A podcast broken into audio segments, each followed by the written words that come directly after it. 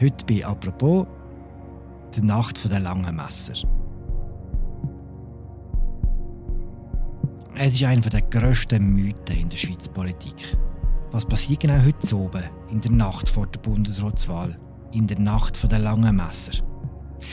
Wir schauen heute hinter die Kulissen vom Bundeshaus und zwar mit einem, der sich schon hunderte von diesen Nächten um die Ohren geschlagen hat. Im Bundeshausredakteur Markus Häfliger.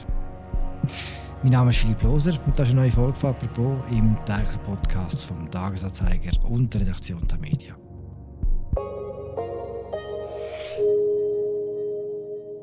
Hi Markus. Hoi Philipp, es fängt jetzt eher schlecht an mit der Beleidigung. So alt, dass ich schon hunderte Bundesratswahlen miterlebt hätte, bin ich jetzt also, weiß Gott auch noch nicht. Das ist mehr ein Qualitätsmerkmal gesehen, Markus. Also, wir fangen an. Und zwar gehen wir 40 Jahre zurück in die Nacht vom 6. Dezember 1983. Der Felix Auer fährt mit einem Taxi durch die Berner Nacht. Wer ist Felix Auer und warum macht er das? Was hat er vor? Ja, ist jetzt auch wieder ein bisschen problematisch, weil das immer schon jetzt im, in den Mythen inne, nämlich, dass er mit dem Taxi durch Berner Altstadt oder Nacht gefahren wäre, ist schon umstritten.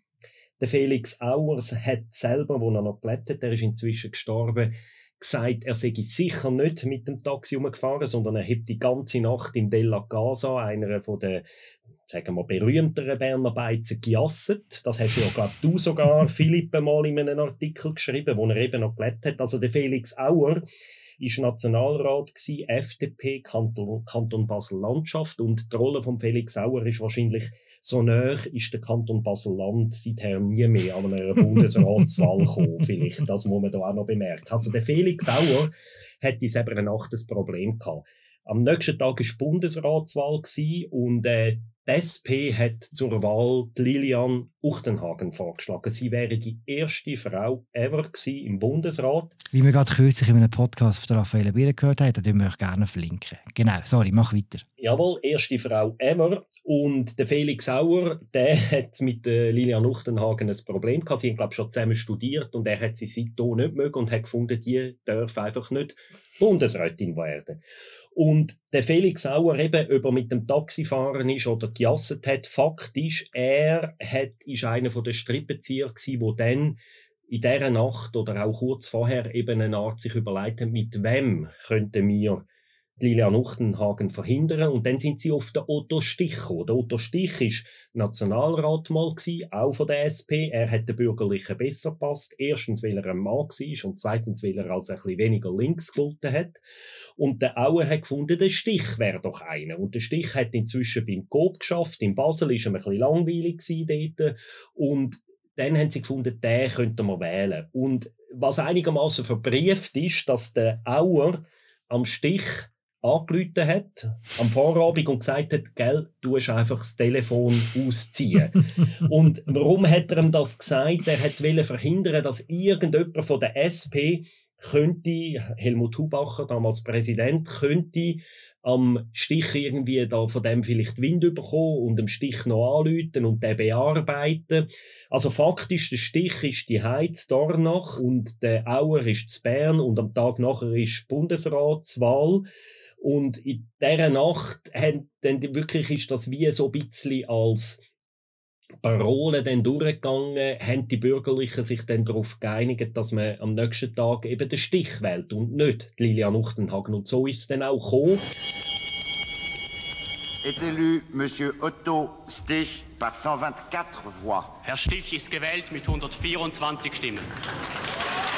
Und der Stich hat eben an dem Tag, dann glaube ich, in Basel im Coop geschafft. Also er ist irgendwie dort stellvertretender Direktor oder etwas. Hat dann irgendwie aus Jubelgeschrei von seinen Angestellten erfahren, dass er jetzt Bundesrat ist. dann ist er irgendwie mit der Polizeiauskarte auf Bern gefahren worden und hat die Wahl angenommen. Und wie wir wissen, ist er dann zwölf Jahre lang Bundesrat bis 1995. Und seither heisst die Nacht vor der Bundesratswahl nach der langen Messer. Das ist dann so rückwirkend dieser Nacht, hat die den Namen bekommen, weil da wird Lilian Uchtenhagen gemetzelt worden ist von den Bürgerlichen. Sehr Politisch gemetzelt worden. Sehr martialisch. Es hat wahrscheinlich schon geholfen, dass es noch keine Handys gegeben hat. Das hat definitiv geholfen. Und es hat auch geholfen, dass hier die meisten Parteien nur Einer-Tickets vorgeschlagen haben im Bundesrat.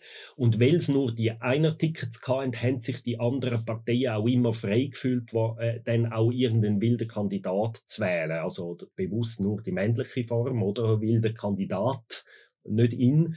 Und es, das ist auch nicht nur der SP passiert, das ist auch der FDP, der CVP und so weiter regelmäßig passiert, dass man jemanden gewählt haben, wo sie eigentlich nicht nominiert haben. Aber da hat es halt die spezielle Komponente gehabt, dass eben die erste Frau, die erste Kandidatin so verhindert worden ist. Es hilft ja auch, dass in der Nacht dass Session ist, alle sind sowieso schon zu Bern und dass man dann sich wie in der Beiz auch sieht und miteinander reden kann. Ja, es ist ja so, oder? Bern ist klein, oder? Und äh, dann ist am Tag durch noch Session. Es sind Fraktionssitzungen, äh, meistens am Dienstagnachmittag. Bin jetzt ehrlich gesagt überfragt, ob das hier auch schon so war. Heute ist es so immer, Dienstagnachmittag Fraktionssitzungen. Nachher, wenn das fertig ist, so gegen die halbe sechs, sechs geht man dann raus, geht eben jetzt erst einmal nehmen, gepflegt zu Nachtessen, eben vielleicht im Della Casa oder im Café Federal oder sonst nehmen. Und nachher, ähm, und nachher kann dann die Nacht noch lang werden in den Bars von Bern. Mhm. Gibt es Bars, so ganz Bern. Jetzt haben wir quasi die Urnacht beschrieben. Weiß man auch, warum die so heißt, wie sie heißt? Also ganz ehrlich, ich weiß nicht, wer als erstes dieser Nacht den Namen gegeben hat. Das weiß ich nicht es gibt verschiedene Nächte der langen Messer auch in der Geschichte, oder? Also es gibt unter anderem einen ziemlich billigen Italo-Western, wo Django nach der langen Messer heißt. Habe ich nie gesehen, muss aber relativ brutal sein.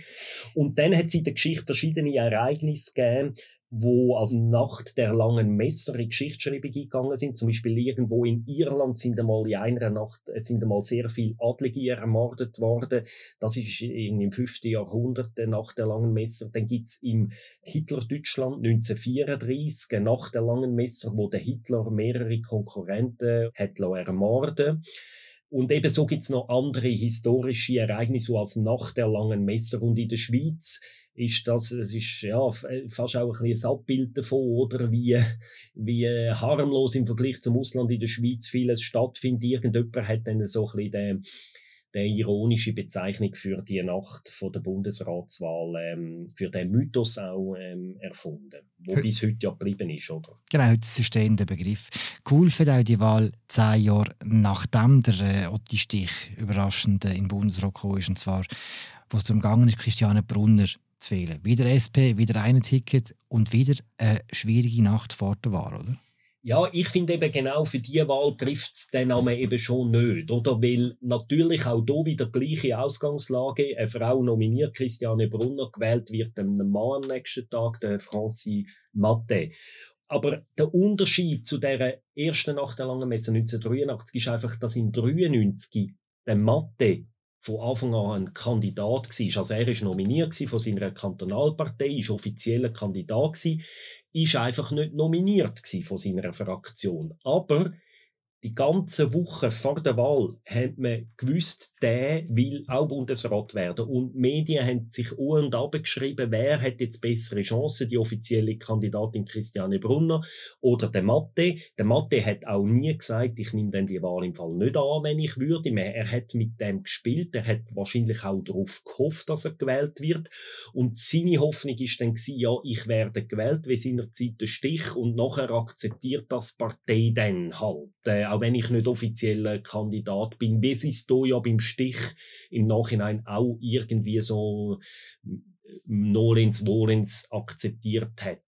Und er ist wieder gewählt worden, aber eben diese Wahl kann man nicht sagen, dass die in der Nacht eingefädelt worden ist, weil er schon Wochen vorher als eine Art Kandidat, halt nicht nominierter Kandidat, aber als Kandidat da gestanden ist. Mhm. Entspannt ist sie trotzdem wahrscheinlich nicht gewesen, die Nacht vorher. Wahrscheinlich nicht und ich meine, auch dort, es hat den heftigsten Protest gegeben, auch von Frauen. Und äh, anders als der, der Stich hat ja im 83 sofort ist auf Bern gekommen, irgendwie mit Polizeiexkorten, sagt man, ist ins Parlament und hat gesagt, ich nehme die Wahl an. Der Mathe ist im Nationalrat gewesen, eben auch schon ein Unterschied. Er geht führen und sagt, Je demande donc une suspension de séance pour que le groupe socialiste puisse se réunir. Ich brauche eine Woche Bedenkzeit, ob ich die Wahl annehme. Und in dieser Woche ist das natürlich ein Ich mag mich sehr gut erinnern, oder? Ähm, wenn wir damals in, im Studium irgendwie hinten in der Vorlesung im Radio, hat noch kein Handys gegeben, auf dem Radio die, die beiden Wahlen äh, wirklich äh, mitverfolgt haben. Und er hat dann äh, massiven Druck von der Partei, auf massiven Druck von der Partei hat er verzichtet und dann hat die SP dann den Ausweg gefunden, dass sie Christiane Brunner nochmal gebracht haben mit der Ruth Dreifuss als zweite Kandidatin und dann hat das Parlament dann äh, Ruth Dreifuss gewählt und sie ist dann die zweite Frau im Bundesrat gewählt. Genau, der Rest ist Geschichte. Wir stellen uns nur mal vor, wie es heute wäre, wenn jemand würde sagen, ein Politiker braucht eine Woche Bedenkzeit, wie wir dann würden alle durchdrehen, eine Woche lang. Medien, Twitter, alles, oder? Das, ich glaube es, ja. ich habe dich am Anfang viel älter gemacht, als du bist. Ähm, du hast jetzt gesagt, du bist im Studium, gewesen, wo äh, Christiane Brunner nicht gewählt worden ist. Wir kommen jetzt in die Zeit, wo du tatsächlich auch wirklich im Bundeshaus geschafft hast. Und zwar kommen wir auch in die spannendste Zeit von der jüngeren Schweizer Politik, äh, in der Zeit, wo Christoph Blocher im Bundesrat war und dann eben nicht mehr war. 2007 ist das passiert. Avec 125 euh, voix. Gewählt ist mit 125 Stimmen. Madame Widmer-Schlumpf.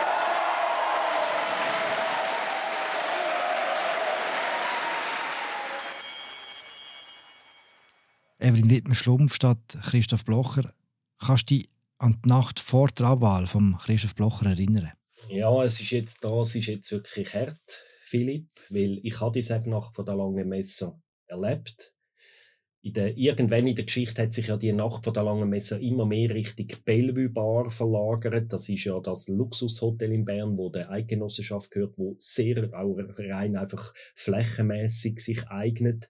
Grosser Fahrraum und so riesige Hallen, wo man eben auch Platz hat zum Schwätzen und Trinken und irgendwelche Fernsehinterviews geben. Also ich war in selber nach der Langen Messe, Dezember 2007 und ich bin heimgegangen und bin davon ausgegangen, dass der Christoph Blocher am Tag nachher im Bundesrat bestätigt wird. Ich glaube, das ist die zweite Bundesratswahl neben der von 83, wo man kann wirklich von einer Nacht der langen Messer reden. Die Gegenkandidatin Evelyn Wittmer-Schlumpf, die hat natürlich gewissen Leute in der SP, vor allem auch Andrea Hämmerle und, ähm, und den anderen Drahtzieher, die haben die schon vorher auf dem Radar gehabt. Aber dass die wirklich nachher als Sprengkandidatin wirklich auch kommuniziert worden ist, den Leuten. Das hat sich wirklich wahrscheinlich spät in dieser Nacht oder vor allem dann auch am nächsten Morgen erst, der Name ist erst dann durchgegangen. Und man hätte am Abend vorher natürlich, auch dort hat man schon lange geredet, wo man Schlumpf wäre eine mögliche Kandidatin und so weiter, eine mögliche Sprengkandidatin, aber so richtig daran geglaubt haben wenige. Und ich weiß noch, am nächsten Morgen, die, auch die meisten Journalisten sind ins Bundeshaus gekommen mit der Idee, der Blocher schafft es, oder trotz aller Kritik, die war vorher. Und erst am Morgen hat man nachher realisiert, danach, es gibt einen Plan, oder? Und es gibt wirklich den Versuch von Mitte links, die rauszuputschen, oder? Äh, ihn rauszuputschen. Und, ähm, und eben, dass auch die Mitte mithilft, oder? Das ist ja der entscheidende äh, Dings gewesen. Ohne die Stimme von der Mitte wäre das nicht gelungen damals. Und ich mag mich aber erinnern, ein Journalistenkollege, der hat das, glaube der ist lang genug, glaube in der Bellevue gewesen, dass er das Gefühl bekommen hat, da könnte etwas passieren. Es gibt ja auch eine berühmte Foto, wo im Bellevue mitten in der Nacht oder irgendwie um Mitternacht aufgenommen worden ist, wo so die führenden Leute von der SP zusammengeguckt sind. Ich weiß, es ist sicher auf dieser Foto ist der Christian Löwra und auch der Alain Berset, sehr bekannt. Er ist nicht der vorderste Federführer gewesen, aber bei dem, das Foto ist so ein bisschen das Zeugnis, wo man heute hat, dass eben in dieser Nacht so die Absprachen stattgefunden haben. Eben, es hat nicht nur in dieser Nacht stattgefunden, es hat zum Teil schon vorher stattgefunden und dann auch am Morgen. Aber das ist sicher die zweite Bundesratswahl 2007, wo der Nacht von dem Mythos am nächsten kommt. Und der Rest ist auch wieder Geschichte. Oder der Blocher ist abgewählt worden, die Evelyn Wittmer-Schlumpf ist Bundesrätin geworden und hat dann 24 Stunden Bedenkzeit gewesen. Also man hätte in diesen zehn Jahren doch schon eine rechte Beschleunigung können feststellen Heute gibt es vielleicht noch fünf Minuten Bedenkzeit. Hast hast du in dieser Nacht einfach mit den falschen Leuten geschwätzt? Ja, es ist einfach wahrscheinlich einfach totales Versagen von mir als Journalist gewesen, also. Aber es ist also schon nicht so ganz einfach, oder? Man muss schon sehen, die Nacht der langen Messer heutzutage, eben, man geht zuerst irgendwo in die Beiz und dann so nach der 8. bewegt man sich dann langsam über Richtung Bellevue Bar und am Schluss ist das halbe Parlament und mindestens so viele Journalisten. Dann noch ein paar Zaungäste sind dann in Bellevue, in dieser Bar und in dieser riesen Halle und, ähm, und das ist auch so ein, ein Sightseeing-Moment. Äh, man ist, will einfach dort sein, weil man trifft einen Haufen Leute und so. Und äh, ja, also ganz ehrlich, heute, wenn ich würde nach der langen Messer einfädeln wollen als Parlamentarier, würde ich das nicht unbedingt in der Bellevue Bar machen, sondern eher ein bisschen in einem diskreteren Restaurant in der Aussen, in den Aussenquartier. Aber ähm, eben, heute ist der Mythos von der Macht der langen Messer besteht eigentlich in einem grossen Apero in der Bellevue Bar. Mhm.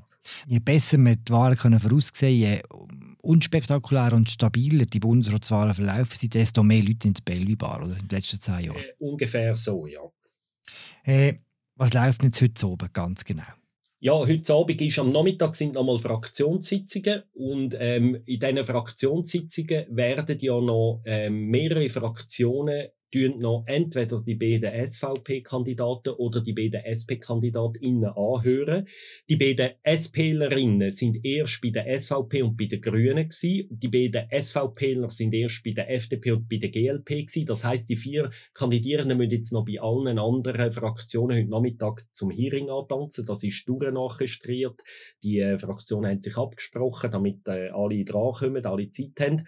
Und dann werden möglicherweise, das wissen wir jetzt noch nicht, einzelne Fraktionen vielleicht sogar mal sagen, jawohl, wir unterstützen den Kandidat oder die Kandidatin oder sie sagen, die meisten werden wahrscheinlich sagen, im Grundsatz sind alle, alle wählbar. Aber das wird heute Nachmittag noch stattfinden. Die letzten enden irgendwo so zwischen fünf und sechs endet die Fraktionssitzungen. Eben, es gibt noch die letzten Point de Presse von den Parteien, wo sie möglichst wenig werden sagen. Und dann gehen die Leute, wie gesagt, äh, mehr oder weniger geht man zu Nacht essen und nachher werden werden viele, ein paar werden schlafen, aber viele werden sich dann eben im Bellevue und noch zwei, drei andere größere Bars zu Bern dann noch ein bisschen zum äh, äh, treffen, wo man, wo, es ist gleich immer interessant, oder? Es sind so, es ist wirklich so der, der, der Networking-Anlass auch von der Schweizer Politik par excellence. Man sieht einen Haufen Leute und es ist auch, auch wenn man nicht mit einer spektakulären Überraschung rechnet morgen oder eben irgendeinem Sprengkandidat, Sprengkandidatin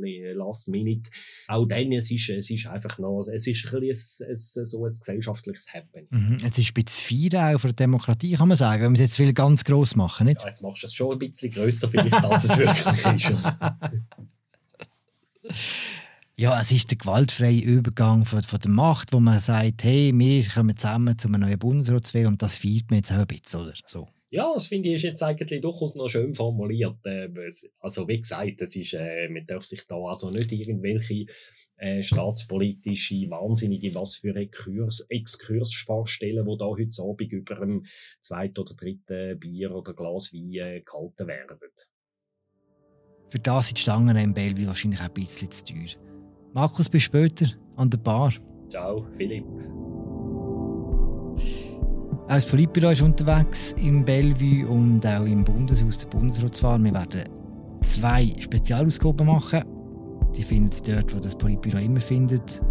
Apropos gibt es auch morgen wieder. Danke fürs Zuhören. Bis bald. Ciao zusammen.